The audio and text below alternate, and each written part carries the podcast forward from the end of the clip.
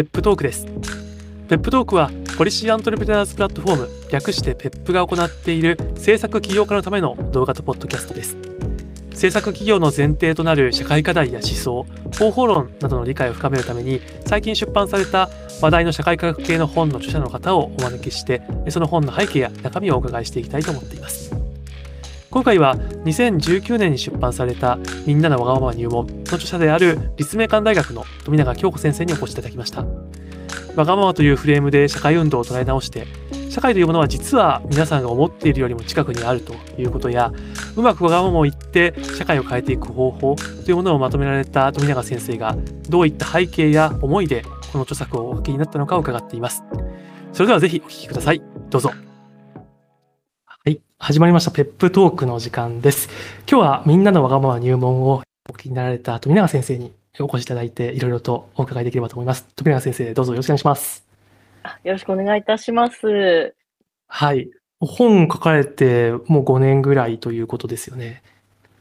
そうですね。2018年、19年の、18年、19年に書いて、もうコロナがあって、MeToo が、MeToo とか、あるいはまあ、パレスチナのことであるとか、ウクライナのこととか、随分もう社会も変わったかなと思いつつ、でも変わらない部分もまあありますよね。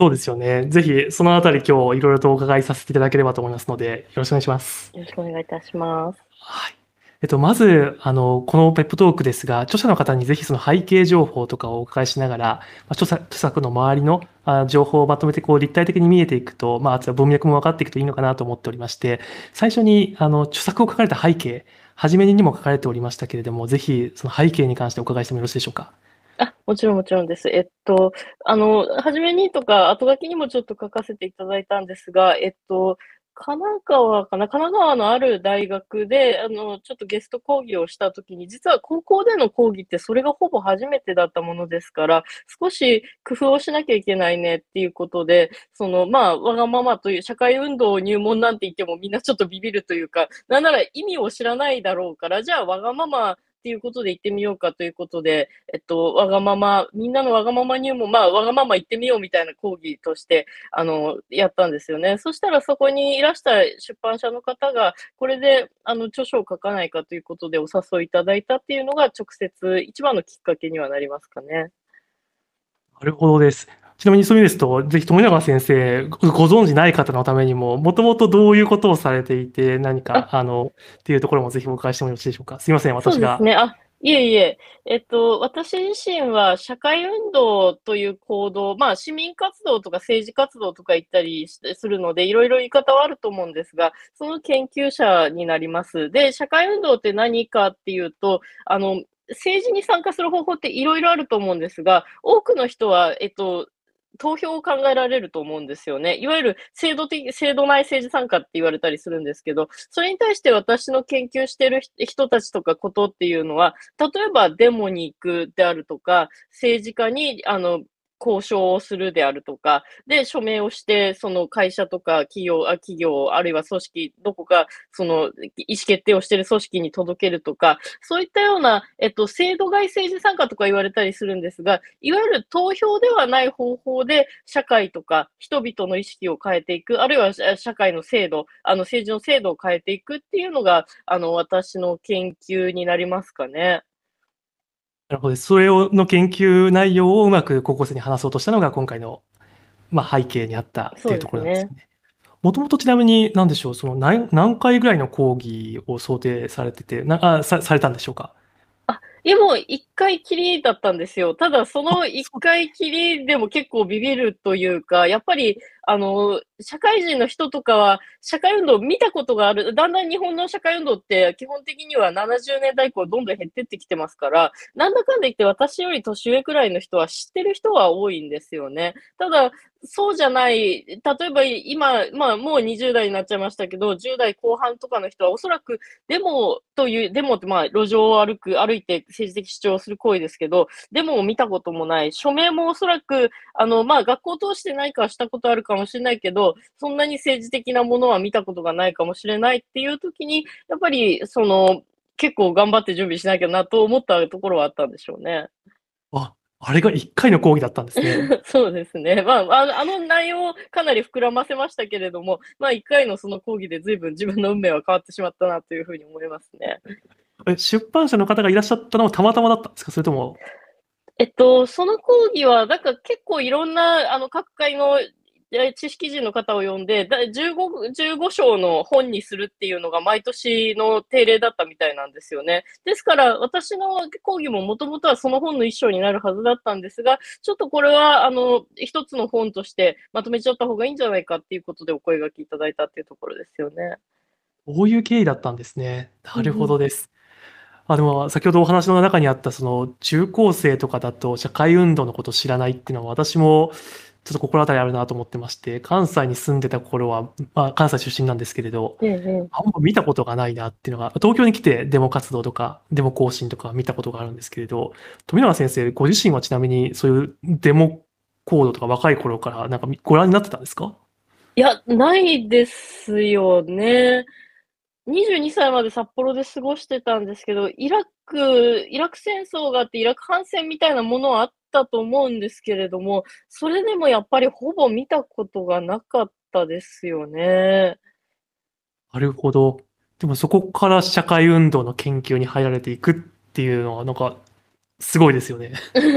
なんかやっぱり、その、それで2008年に、あの、G 今 G7 サミットって言ってますけども、G8 サミットの、あの、があって、で、G8 サミットって反対運動する人たちが結構いるんですよね。やっぱり8カ国の首脳が集まって、いろんな貿易のこととかを会議するわけですけど、いや、そんな8カ国だけで決めていいのっていうことで抗議行動する人する人が、あの、2008年って札幌、北海道札幌、北海道洞爺湖でやったんですけれども、そんな割と日本日本の北の果てというか、にも、ほんとに5000人ぐらいの人たちが海外から日本から集まってくるわけですよね。そうなるとやっぱすごい不思議ですよね。あ、この人たちって、だって G8 に G7 に反対しても何も政策が変わらないかもしれないのに、それでも札幌市で、あの、5000人くらいのデモをやったりするわけですから、やっぱりそれは、うん、不思議だなっていうのが強かったですよね、とにかく。あ、洞爺湖サミットがきっかけだったんですね。そうですね。へえ、あ、なんか私もうっすらと記憶が。いや、ほんとうっすらですよね。にね、そんなになんかインパクトのあるイイベントというか、では、だ多分 G7 とか G8 って日本の人にとってはないだろうから。なるほどです。ま、でもそれが繋がって、ま、研究になり、ま、いろんなご著書、専門書も書かれて、今回わがまま入門は結構一般向けの初めての著作でしょそうでうか？すね。なるほど。ぜひこのあたり、あの、出版の後の話もお伺いしたいなと思ってええるんですけれどええ。も、出版後の読者の反応で、ぜひ富永先生がこう意外に感じられたこところとかがあれば教えていただいてもよろしいですか？いや、一番びっくりしたのはビジネス書の棚に置かれてたことですよね。で、今も講演は学校とかでお話しさせていただくことが増えるかなって思ったんですが、ま、学校もあるんですけど、やっぱり企業での講演、あるいは労働組合での講演が圧倒的に多いんですよね。そういう意味では、あ、こんなに私たち、あの、若い人もそうだけど、大人も、しかも会社っていう極めてよく行くところ、生活のほぼ全てを過ごすような、まあ、ほぼすべかたい家庭も地域もあると思うけれども、半分くらいを過ごすようなところで、こんなにも意見が言えてなかったんだなっていうのはすごく感じましたよね。その、発売後の反応を見て。ええ、え、労働組合の方々は分かるんですけれども、企業の研修とかで呼ばれて、どういう文脈で話して欲しいって言われるんですか？やっぱりその、心理的今結構心理的安全性っていう概念が割とあの Google が研修とかに使ったとかで話題になってると思うんですが、やっぱり上層部も意見を言って欲しいっていう部分は変わらないわけですよね。ただ、どうしても特に若手の社員とか、あのマイノリティの方のの社員と社員の方とかは、その、こんなこと言ってクビになるんじゃないかとか、こんなこと言ってなんかすごい悪い待遇を受けるんじゃないかっていうことで、なんか上層部が思う以上にビビっちゃって言えないと、まあ、自分も会社員としてそういうことあるんで分かりますけれども、ですから、いや、言った方がいいんだよ、言った方が結果として管理側にとっても得になるんだよっていう意味で、その、わがままっていうコンセプトがおそらく使わあの、使いやすいんだろうなっていう風に思いましたね。そうなんですね。ちなみにその研修に行かれた会社様とかで、富永先生が行かれた後に実際にこう変わった例とかも聞いてたりはされるんでしょうか？そうですね。例えば結構その、わがままみたいなことを言っていいって言った時に、たその時ちょうどコロナ禍だったんですよね。ですから、リモートワークの時に、例えばそのリモートワークでそのデイユースのホテルとか使ったり、その、あの、カフェでコーヒーを飲んだり、あの、ブース席を使ったりしたと。じゃあそういうと、そういう領収書っていうのは、あの、経理に出してもいいのかみたいな話になったりしたみたいで、つまり自分、そ、それを知らなかったら、自分で、いやまあ、カフェ選んじゃったの俺だしなとか、いや、ホテル自宅でできないのって私のせいだしなって思っちゃうんだけれども、まあ、そう思わずに会社の管理の問題として捉えられるようになったっていうのは自分が聞いても嬉しいことでしたね。こんなこともあったんですね。うんうん、なるほどです。確かにちょうどそのコロナ、2019年の後にすぐにコロナになって、皆さん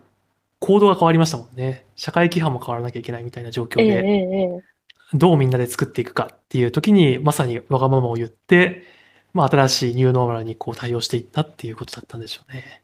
なるほど。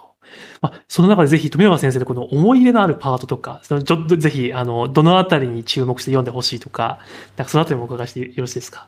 いや、まあ、あの、多分読む人の、読読む人が読んでくれるのがいいなと思うんですが、私自身は結構あの、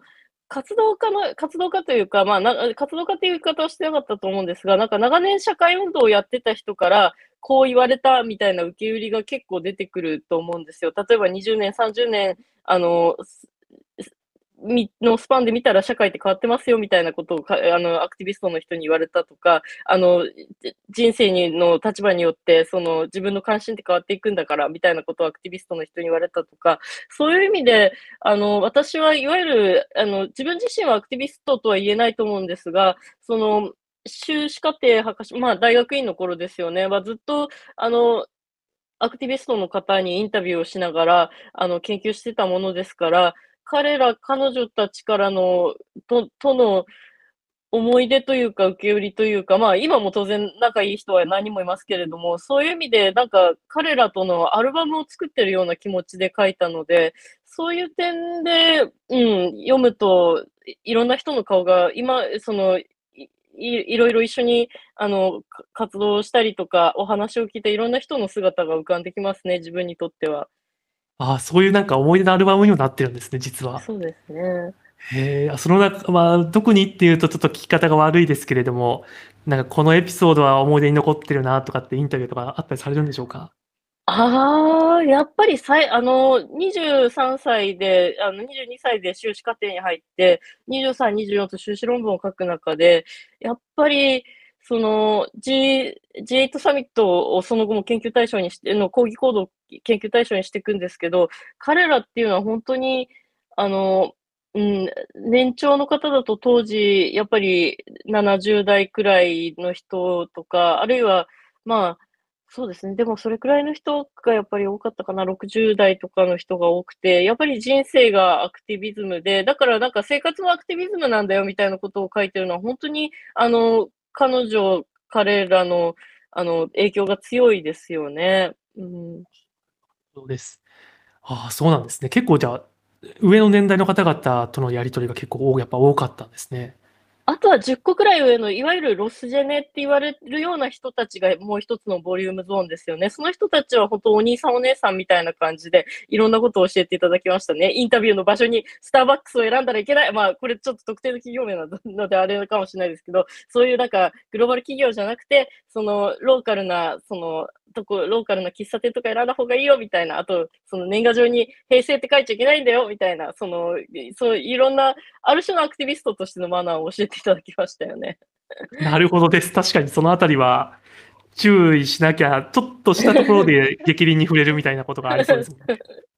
そうですね。まあ、良くも悪くも怒りをパワーにしてる人たちですからね。そうですよね。まあ、そういう意味ですと、なんか、あの、ぜひそのあたりも深掘りしたいなと思いつつ、少しもうちょっと本の内容に、あの、お話させていただければと思ってます。実はこのペップトークの前に、あの、実験の民主主義を書かれた宇野先生にも少し、あの、インタビューさせていただきまして、そこでもおっしゃられていたのが、まさにその民主主義は、あの、みんな投票のことを思い浮かべるけれど、それ以外の、あの、まあ、講師じゃあ、なんでしょうね、行動の方法もあるとか、まあ、民主主義をもっと同志的に使っていくべきじゃないかみたいなお話をお伺いしていて、はい、まさにそこの今回のわがまま入門にも少しこう、つながってくる、あの、制度外せ、あの、制度外の、はい、ところで活動していくっていうのは非常に大事かなと思っていて、ただまあ、そう、まあ、難しい言葉使うと社会運動とか、まあ、なんでしょうね、そうしたところになっていく中で、富永先生、今回、わがままとか、すごいキャッチーで分かりやすくて、で、中身を読んでいっても、なんか、それなとか、かわいそうとか、もやもやおせっかいみたいな、こう、日常言語に結構うまく置き換えながら、これって大事なんだよっていうのをお伝えになっていたと思うんですけど、そこって結構意図してされたんでしょうか？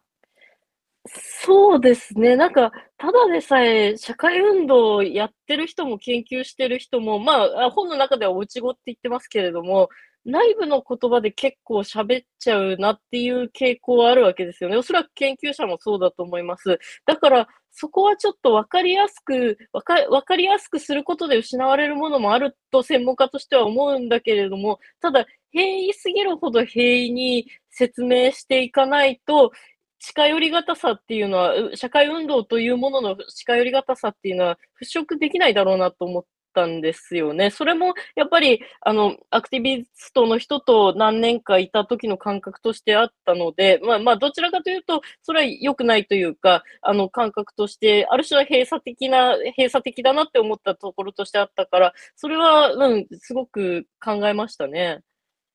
なるほど。その、まあ、接続しやすくするみたいな感じですね、外の人たちが。うんそうですね。なるほど。それってちなみに逆に言うと、そのアクティビストの方々から見ると、こういうわがままとか、かわいそうとかおせっかいとかっていう言葉ってどういうふうになんか見られたとか反応とかあったんでしょうか？いや、やっぱりわがままはあんまりよく思われないだろうなとは思ってました。その、思ったほどよく思われないわけではなかったなっていうのは良かった点なんですけども、ただ、現実として意見を言うことっていうのはやっぱり多くの人にとってわがままだし、私も最初社会運動をその10個上のロスジェネの先輩たちが、その、なんだろう、職がなくて、それは社会のせいだって言ったときに、いや、それはあなたたちのわがままでしょって思わなかったかといえば全く嘘になりますからね。だから、そういうネガティブな印象っていうのを変えるための言葉なんだよっていうことを、まあ、分かってもらえればいいかなと思ってましたね。なるほどです。逆にそのわがままということで、その本気度とかもちょっとなんか和らいで感じちゃうっていうところもあるのかもしれああ、ええ、ないですね。ええ。そうですね。それもあるかも。まあ、がね、彼らが本当に真剣に、人によっては命をかけてやってるようなことですからね。まあ、とはいえ、まあ、そうして、こう、内ごとが内部の言葉になっていくと、ちょっと接続性が失われていって、ええ、ええ。孤立しちゃうしっていう、そこのバランス取るのが結構難しいっていうことですよね。そうですね。しかも、富永先生、割とその研究者としてそれを客観的に見なきゃいけない立場、かつ翻訳者みたいな、なんかいろんな立場がある中で、こう、なんかすごいバランスの中で書かれたんだろうなっていうのがちょっと見てて思ったところでした。あ、ありがとうございます。そうですね。やってる人への罪悪感っていうのは調査しててずっと考えてました。自分、かといって自分はやってる側にはちょっとなれないなっていうことも感じたし、そうした時に研究者として、その、研究者としてどう社会運動に貢献できるかといえば、やっぱり外部との接続であるとか翻訳というふうには思ったんでしょうね。なるほどです。その辺の翻訳っていう観点で、ちょっと私も最近気になってるのが、その社会とか、その政治とかって、すごい、まあ、手垢のついた言葉でもありつつ、すごく日常から遠い言葉のような気もしていて、こう、社会運動をわがままみたいな感じで変えた富永先生だったら、こう社会とか政治とかってどういうふうな日常言語に変えれるんでしょうか？あ、そうですね。社会っていう時に、もちろん私も産業社会学部というところで教えているので、社会みたいなものは必然的に出てくるんだけれども、結構、例えみたいなところでしかまだ分かりやすく説明できてないなっていうのが正直なところで、例えば、まあ、社会っていうと、ぼんやり、なんていうか、国、国家とか地域とか、あるいは自治体をイメージするかもしれないんですけれども、この教室も社会、まあ、継続的っていう意味で言えば、多分クラスとかの方が社会だし、あの、バイト先とかサークルも社会なんだよっていう、なんか、まだ、例え話の段階、例え話というか、置き換えの段階でしか説明できてないような気がしますね。かつ、政治ということで言っても、その、例えばサークル内での決め事であるとか、バイトでのその、なんでしょうね、いろんな分担であるとか、それを決定するっていうことは、あの、おそらく政治学的な意味での政治ではないんだけれども、ただ、ん、取っかかりとしては、そういうことが政治に繋がっていくんじゃないかみたいな言い方はしてたりしますね。あ、具体例を挙げながらっていう感じなんですね。そうですね。福沢諭吉なんかは確か、あの、ソサエティを人間と訳そうとしたみたいな、いう話もあったりしますけれど、うんなんかうんうん。私もこの辺なんかいい言葉があるといいなと思いながら、まだ見つけれてなくて、富永先生だったらなんかいい言葉あるかなというのが。いや、難しいですよね。うん、ほんとにそれは、うん、え、大きいというか、専門的な言葉になればなるほど課題ですよね。そうですよね。ただあの、本の中でも、あの、今先ほどのクラスみたいな話もありましたが、そのエアコンをつけるみたいな、そういうええ。行為も、ま、ある意味社会運動だという風な言葉が確か、あの、本の中にもあったと思うんですけええれど、ええ。クラスも社会ですし、それを変えていくっていうのもなんか、社会運動の一つなんだよってか捉えると、実はすごい身近にあるんだなっていうのがすごく気づいていくことがうんできる。なと本読んでて思ったところです。はい。ありがとうござい逆にこう、なんか社会を変えれると思ってる人が少ないみたいなのが内閣府の調査とかで結構出てたりするじゃないでええ、ありすか。ますね。やっぱ皆さんそのその時の社会ってやっぱり、ひ大きい社会ですよね、きっと。大きい大きいし、やっぱり社会運動を実はみんなやってたりするわけですよね。なんかこないだ、あ、この人もそんなこと言うのかって言われた言葉で、新聞記者さんに、私社会運動やったことないんですけどって言われて、いやもう新聞に記事書くとかめちゃめちゃ社会変えてるけどなって思うんですけど、やっぱり社会運動ってデモとか政治家との交渉でしょって思ったら、なかなかみんな社会を変えてると思えないし、社会運動やってると思えないんだけれども、ただ、私たちって例えば、その日常的にあの、話して、例えばその、なんでしょうね、アイドルプロダクションのこういう問題があったねとか、その、この間はテレビでこういう発言が問題になったねとか、それについて言って、例えばジェンダーであるとか、その年長者と年少者のパワーアンバランスであるとか、そういうものについて話して、友達の意見をちょっと変えるだけで、その社会を変えてるって言えるわけじゃないですか。だから、社会を変えるっていうことをもうちょっと気軽にか気軽にというか、低いハードルで考えてもいいのかなって日本の人に対しては思いますよね。なるほどです。ま、ツイッターでなんかニュースを共有することもある意味社会運動。なのかもしれないですよね。でもそういう意味ですと、あの、本の中で書かれていた、あの、同人誌的なものを書くとか、DIY するみたいな、なんか作るっていうところとか、先ほどのええ記事を書くええ。みたいなのって、結構その社会運動に実は近いのかなと本読んでて思って、うんうん。スタートアップの支援をしている人間としては、結構これ。はい、社会運動なのかなとかっていうのを思ってたんですけど、その作ることと社会運動って結構密接だったりするんでしょうか？そうですね。私は今、DIY ムーブメント、いわゆる自分たちで建物、空き家を改修する、自分たちの手で空き家を改修する人たちっていうのを研究してるんですけど、なんでそれが運動になるかっていうと、やっぱり基本的に、あの、建物をプロに建ててもらうと、頑丈だけど高くなっちゃうし、いろんな中間業者さんが入っていくわけですよね。もちろん雇用を作るっていう意味ではすごくいいんだけれども、一方で必要のないお金を、あある意味、なんていうのかな、その物を維持するとか、ただ住むだけにしては、必要のないお金を払わされてるってその人たちは考える。だから自分たちで DIY してみようっていう考え方が一つあるわけですよね。あと、なんか今の世の中って結構何でもお金で外注できちゃうじゃないですか。まあ私も Uber Eats とか使うし、そのシッターさんに預けちゃったりするのであれなんだけれども、ただ自分でやること自分でやるからこそ、あのなんでしょうね、専門知専門家の何がすごいのかが分かるし、専門知の何にお金を払ったり、払っているのかっていうのがよく分かるわけですよね。ですから、そういう意味でも、なんか今まで、あ、単純にお金で買ってた技能とか建物とかっていうものをの、どこからどこまでがその自分で自分でできるのかというか、そういうものを捉え直す上で重要な運動だみたいなことは、DIY ムーブメントやってる人に教えていただきましたね。なるほどです。確かに作ることを通して何が難しいのかとか、その、なんでしょう、職業に対する、なんでしううん。新しい認識が生まれるというか、あ、こんな難しいことやってくれてるんだとかうんうんうんうん。いうのを気づくいいきっかけになるのかもしれないですね。そうですね。かつ、まあ、それの、ま、建築物であれば、何か建つと、それって社会の中で、なんか、み見え見やすいというか、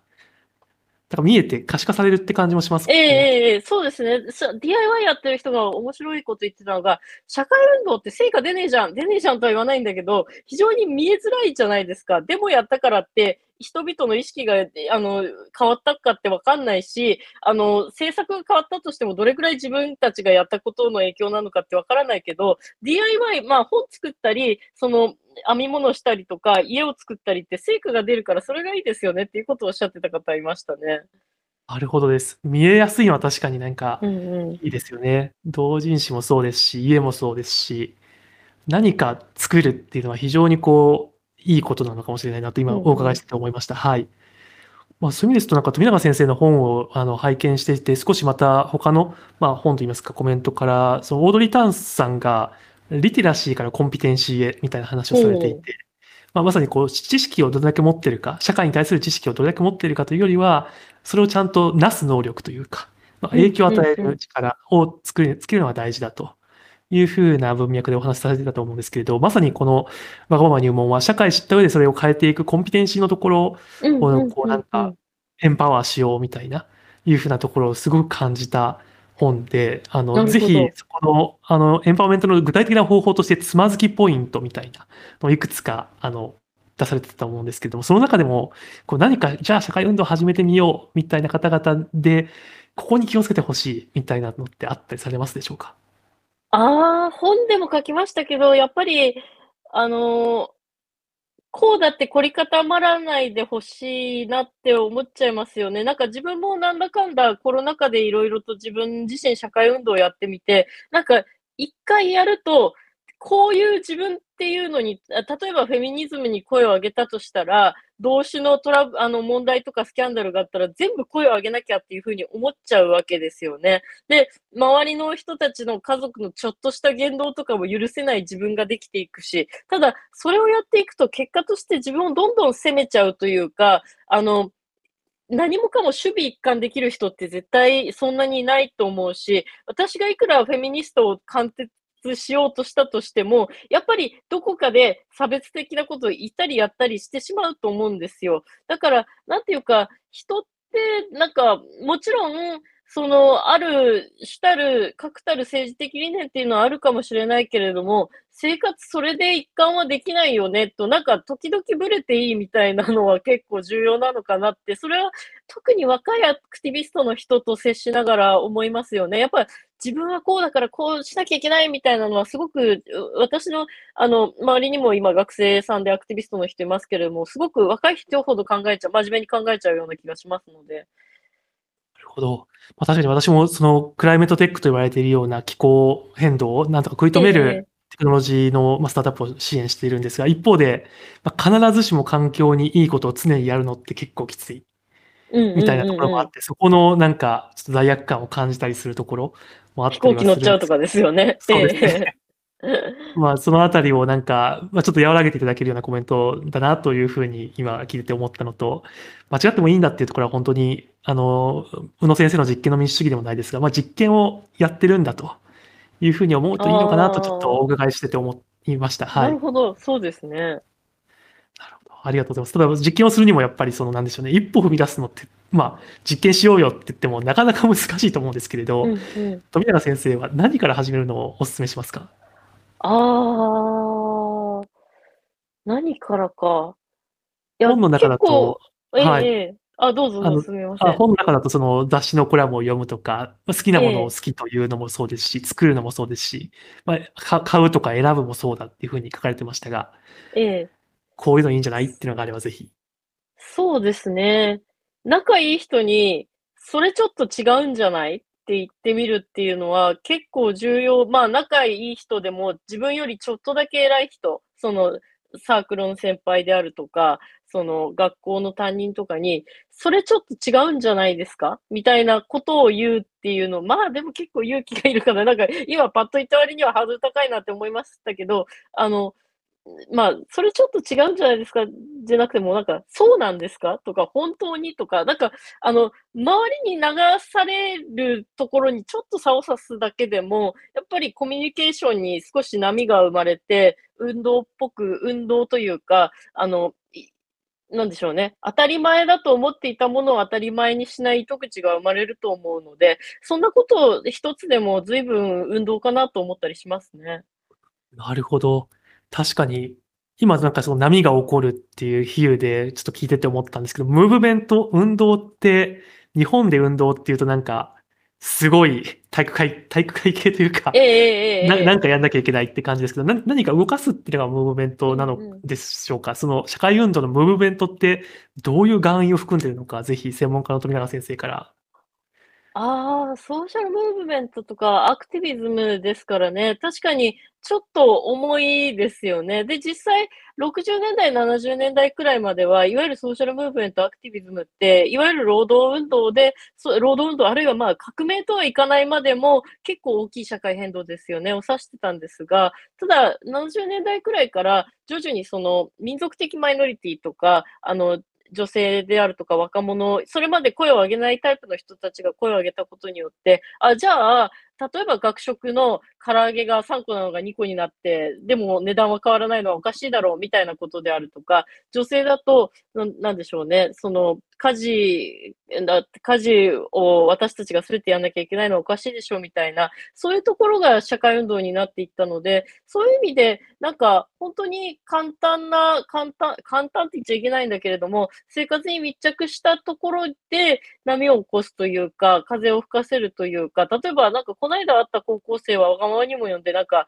席替えしないクラスだったんだけど、席替えしてもらうようにしたっていうことを言ってて、それって人間関係の流れを作る行為じゃないですか。だから、それで意識が変わっていくなら、それは、え決まり事が変わって意識が変わっていくなら、それは社会運動の邦画的なものであるとは言っていいのかなと思いますね。なるほど。そういう、なるほど、そういう風に捉えていくとなんか、いろいろできそうな気が、運動というか、ムーブメントを起こせそうな気がしますね。うんうんうんうん。あまり難しく、もちろんそれ、かん簡単に考えることの弊害っていうのはどっかにあるのかもしれないですけども、それすらできてないというか、難しく考えすぎて動けないよりは、席替えでも、その、なんでしょうね、友達とのコミュニケーションで波風立てるでも、ちょっとでもやった方がいいんですよね。うん。あ、そういう中で、本の中だと、確かそのやらなきゃいけないではなくって、やっていいっていう風なリフレーミングされていたり、わがままはきっかけ作り、まあ、そういうなんか動きを作る、完遂するんじゃなくてきっかけを作るんだとか、あの、ある意味ファン活動であるとかっていう風な、まあそうしたあの形でフレーミングされてたのかなと思ってて、それってある意味その一歩踏み出すエールみたいな勇気を与える言葉なのかなというふうに思ってました。これって少し研究者の立場とまたちょっと違うような感じもするんですけれど、まあ、そうした方がいいよって思うのはどういうところから来るんでしょうか？まず一つ社会運動、日本での社会運動のその批判的なというか、社会運動に対する批判として一つあるのは、やっても変わんないじゃんですよね。やっぱり、その、でもやったからって、政策変わんないじゃんと。で、それは当たり前だろうというか、でもやっただけで政策が変わったらちょっとそこ、その、その国の政治が不安定すぎるだろうっていうことは言えるわけで、ただ、そのデモをやって、その、例えばメディアが見に来てたり、その、その政策と神話的な政治家が来ていたら、それは国会に上がるかもしれないし、あの、メディアに移ったものが、誰か政策決定に重要な影響を及ぼしている人たちの、その目に触れ、目に触れて何か意思決定に影響を及ぼすかもしれないわけで、そういう意味で社会の変化って段階的ですよね。だから、なんか、いでもやったら政策絶対変えなきゃってお思っちゃうから何もしできなくなっちゃうんであって、いや、ちょっとやればちょっとなんか変わりますよっていうところを割と大事にしたかったのかもしれないですよね。ほど。確かになんかほ他の本ですと、あの、まあ社会運動は絶対失敗すると。まあ理想には絶対その運動1個だとたどり着けない。ですが、まあただ少なくとも前に進むことが多いという、うんうんうんうんその積み重ねが最終的に理想に近づいていくんだみたいな。っていう話を読んだことがあって、まさにそうですよね。完成しないといけないっていうと何も始めなくなっちゃうので、うんうん何かを始めるところがやっぱりまずは大事でっていうところなのかなとお伺いしてて思った次第です。そうちなみにその研究と、研究をしててそう思ったのか、そもそもそう思ってたのかっていうとどんな感じなんでしょうか？ああ、なんか私、最初、それこそ G7、G8 サミットの抗議行動の運運動を見てたときに、この人たちって G7 とか G8 がかわあのを変えるために、えっと、北海道に20万とかかけてきたとしたら、すげえ無駄なことしに来てなっていうか、そん無駄じゃんって思うし、そういう日本に住んでる人って、私と同じような考えをする人って多いと思うんですよ。ただ、彼らに聞いてみたら、いや、それだけじゃないよっていうわけですよね。例えば、ここで得た他のアクティビストの人たちとのネットワークとか問題意識っていうのがこの後の私たちがその元の国、あ元いた国に帰って行う運動に影響を及ぼしたりす、運動に影響を及ぼしたりするし、またその G8 って何年も何年もあるから、その次の G7、G8 の抗議行動で何か変わるかもしれないし、だからなんか一つ運動って単発のものじゃなくて、継続的に私たちがライフスタイルとか、まあ、運動への参加じゃなくても投票であるとか、そういうものを通じて変えていくんだよっていうのは、割とアクティビストの人からそのインタビューであるとか、その論文を書く過程で学んだことかなと思いますね。そういう経緯もあったんですね。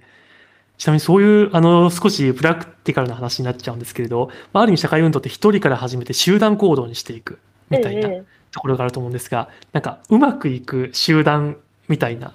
まあ、あるいは社会運動みたいなって、富永先生から見たら、ど、どうなんで、ど、どこがポイントなんでしょうか？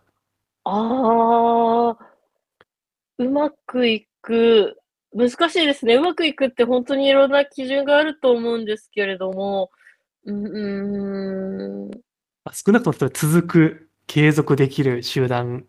社会運動って何か共通点があったりするかなと。はい。そうですね。なんかよく言われてしまうのが、その、社会運動の中での燃え尽きっていうのを割と、あの、大学院での前半では研究してて、その、社会運動をやればやるほど、その、課題がもっと見つかっちゃうじゃないですか。例えば、あの、東京都千代田区に子ども食堂を作って、その千代田区の子どもの貧困が解消されましたっていう時に、運動をやってる人って良くも悪くも問題意識が鋭敏なんで、じゃあ次文京区の貧困をなくしに行こうってすぐ次の課題に行っちゃうわけですよね。だってそれをややり続けちゃうと、休む間がなくなっちゃうし、もう一つとして運動やってる人ってやっぱり問題解決志向が強いので、その自分を後回しにしちゃうんですよね。つまり、いや、その千代田区とか文京区の子供に比べたら私なんてそんな困ってないんだからもっと頑張んなきゃ、もっとやんなきゃっていうことで、どんどん自分の支援を供出しちゃうんですよね。で、そうなるうちに燃え尽きて疲れちゃうっていうのは結構いろんな研究で言われてて、そういうことを考えると、なんか私は、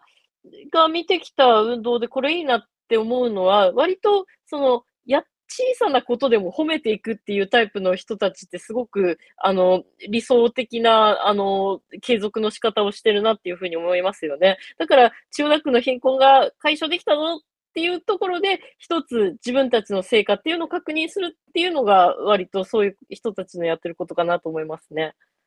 なるほど。確かにそれ継続の秘訣かもしれないですね。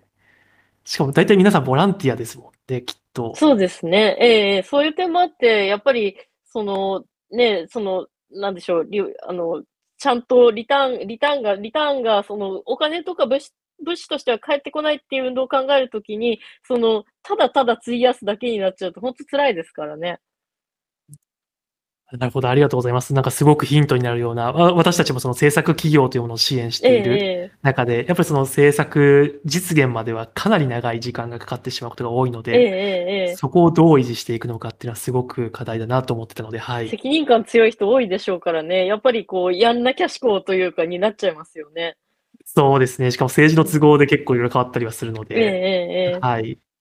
ありがとうございます。あともう一点、その研究者よく言われるがちだなと、私もあの研究的な立場にいると言われるところが多いんですが、じゃあ研究して実際できんのみたいな、なんか、なんでしょう。そう言われることが多いのかなと思ってて、一方でその富永先生のゼミ生の中で、例えば、学んだから社会運動につながったみたいな、そういうのって事例としてあったりするんでしょうか？別に要請する機関ではないと思いますけど、はい。ええー、ゼミ生ではないんだけれども、ただ、ちょっと当たり前から解放されたかなっていう人は結構いますよね。それは嬉しいことでしたよね。例えばその部活とかで、あの、ありえないくらい体育会系で、もうありえないくらいのパワハラを今まで受けてて、それって当たり前だと思ってたと。ただ、それっておかしいんじゃないかというか、その、そこまで強くなるとか、その何かが上手になるとか、誰かを蹴落とすみたいなことを、その内面化してたのはおかしかったんじゃないかっていう人もいたし、あと、うちのゼミ結構ある時から休学がめちゃくちゃ多くなったんですよね。で、それはなんでって聞いたら、その、そんなに当たり前にとらわれなくていいというか、まあ、うちの大学、休学のにかかるお金がものすごい少ないっていうのもあるんですけれども、その、寄り道、あの、ある順調さっていうものを、そんなに遵守しなくていいんじゃないかっていうことを結構言ってる学生さんはいましたよね。なるほど。まあ、当たり前を疑えるようになるみたいなところは確かに、これまでのこう社会運動とかやってると、あ見てると、10年で結構社会って変わる、まあ、大きな社会も変わるなというふうにも思っていて、結構それって変えれるんだって気づくことができるのかもしれないですね。そうですね。で、多分、その、社会運動やってる人って良くも悪くも、その、結構、定例的、定例的なというか、典型的な生き方をしてないので、例えば、あの、かなり仕事してから、あの、海外でアクティビズムをしたりとか、の農業をしたりとか、あるいは勉強をもう一度したりとか、で、日本でまた戻ってきて、その、再就職したりみたいな人も多いので、そういう意味で、あ、こう、こういう生き方もできるんだというか、そういうことを私自身も学んだし、まあ、私自身はどっちかっていうと順調さにとらわれてしまう方ですけれども、そういうような感覚っていうのを学生さんも持ったのかもしれないですよね。あ、そんなに順調であったりとか、典型的でなくていいんだっていうことですかね。なるほど。確かにそこに気づくことができるのは、こういう題材とか人と、ま、交わることで、あの、寄り道がいいんだと、寄り道してもいいんだとか、なんとかなるみたいなところに気づくことができそうな気がしますね。私たちもスタートアップと支援してて、学生の皆さんスタートアップに関わると結構協力すること多いので。ええええええ。なるほど。ありがとうございます。まあ、でもそうですよね。普通っていうものが結構なんか、あの、みんなが思っている以上に普通じゃないというか、なんか、結構、いろんな人がいるんだよって冒頭に本の中でも書かれてたと思いますけれど、それが可視化されるだけでも随分と人の行動変わりそうですよね。うん、そうですね。生きやすくなるんじゃないかなと思いますよね。そうですよね。なんか普通の当たり前にとらわれずに、自分がやりたい、まあ、ある意味その人生におけるわがままをちゃんと貫いていくというか、そうですよね。一方で、その私もと、あの、もう一個、あの、私個人的に気になっているところとして、その、もやもやを言ってもいいんだっていう言葉がある中で、ええ、なんか、理想がないと、こう、ここに行きたいみたいな理想がないと、その、まあ、言語化できない人が多いっていうふうな話の文脈だったんですけれど、何をすればいいかわかんないっていうことにもなりがちかなと思って、え、そこのなんか理想をどう言語化していくのかっていうか、社会運動の中でここがゴールだみたいなのを、とりあえず決めるのってどうやってやってらっしゃるんですかね？ああ、いや、非常に重要なことだと思います。なんか、私なんかはどっちかっていうと、理想が弱いというか、今まあなんとなく不満があって、ボトムアップ的にそこを、それを言語化していかないと、社会運動のハードルってどんどん上がっちゃうよって思うんですけども、さりとって継続的に活動していくなら、例えば、なんでしょうね、その、気候変動、なんだろう、その脱炭素を何パーセントやるみたいな、あるいは、なんでしょう、その議会の半分を女性にするとか、そういうふうにしなきゃいけないわけで、目標、そうですね、目標があるから集合行動が成り立つ。例えば G8 の政策を変えさせるとかですよね。っていうことで、いや、難しいなと思いますよね。例えば G G7 あ、私が研究してた G8 サミットの抗議行動とかだと、コアのグループはやっぱりちゃんとこれをしたいっていうのがあるわけですよね。気候変動に関する政策変えたいとか、人権人権に対する人権のことを考える上で途上国のことを加えてほしいとか、ただ、割と周辺的な人たちって、なんか楽しそうだから来ましたみたいな人も結構いらっしゃるんですよね。そういう人があの政治的に感化されていって、アクティビズムをこうその後10年、15年続けるようになるわけですけれども、そう考えると、なんでしょうね。うん、役割分担というか、おそらく目標を決めるのはコアな人というか、おそらく MeToo とかでも、あの、ハラスメントとかパリテとかいろいろ決めるのは社会運動慣れしたというか、政治慣れした人でよくて、ただ私たちはもやもやしつつ、そこに賛同するっていうか、私たちというか、周辺にいる人たちは、あ、そういえば自分職場でこんなことあったのかなとか、あ、自分もなんか小さい時こういうことあったわっていうもやもやした思いから参加できるっていうのが社会運動なのかなと思いますね。すいません、あんまり回答になってないと思いますけど。いえいえ、でもそうしたなんか、まあ、コアの人たちが決めつつ、まあ、周辺にその、まあ、ある意味、まあ、これもやもやかもしれませんけど、なんかもやっと、なんかいろんな人たちがいて、それが社会運動になんかなっていくみたいな、そんな感じなのかもしれないですね。そうですね。だからなんか、確かに今のご質問ってすごくあるなと思っていて、その、社会運動に対して私もそうでしたけど、みんなが強い主体性を持って参加しなきゃいけないんだと思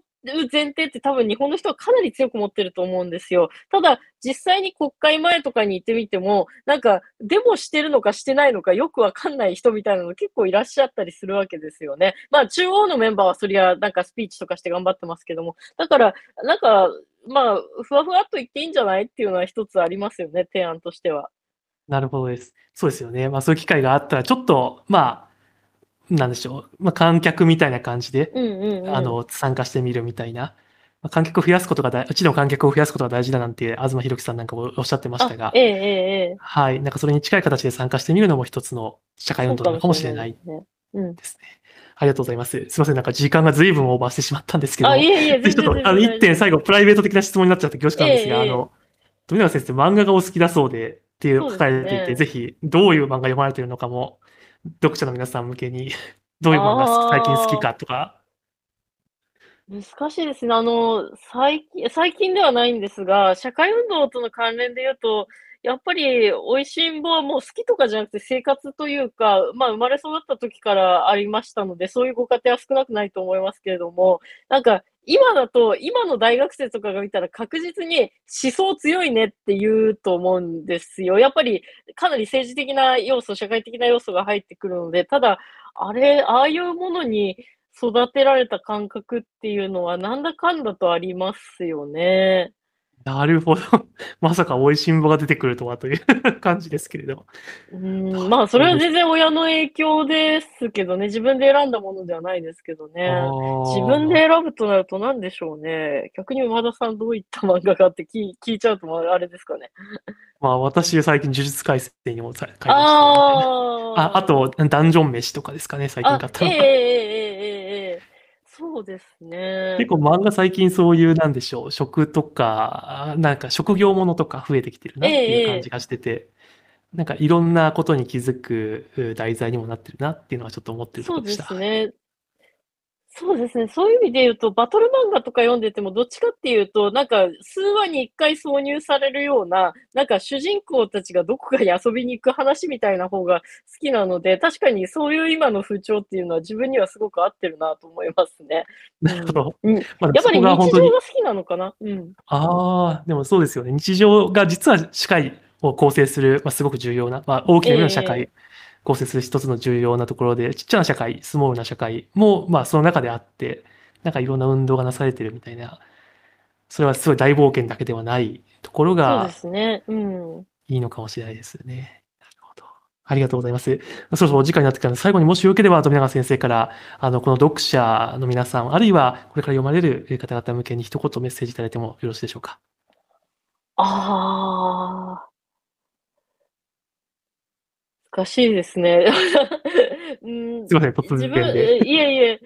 自分はやっぱり、その、うん、常にやっぱり運動から学ばせてもらう立場でしたし、読者の人にもずっとこの、まあ、観光されて5年近く経ちますけど、学ばせていただいてますね。なんか、よく、あの、大学教員っていうことで、何かその、教え子の皆さんに、あの、学生の皆さんに一言みたいなことをよく言われるんですが、なんか、やっぱ自分自身はもう本当に徹底していろんな人から教えていただく立場かなというふうに思ってるので、もし読んだ方は、そうですね、私にまた新しいことを何か、その、それは本当に何でもよくて、こんな運動したよっていうのでもいいし、こんな感想を持ったよっていうのでもいいし、今は漠然とこんなこと考えてるよっていうのでもいいので、あの、何か教えてもらえるとすごく嬉しいですねっていうところでしょうか。あの、ぜひ読んでいただけるととても嬉しいです。ありがとうございます。もうぜひ、すでに読んでる人も、この5年間で何か運動したことがあったら、運動を起こしたことがあったら、ぜひ、富永先生にご連絡いただければと思います。はい。はい。では、あの、今日は富山先生、本当に長い時間ありがとうございました。また引き続き、あの、この番組の方よろしくお願いします。ありがとうございました。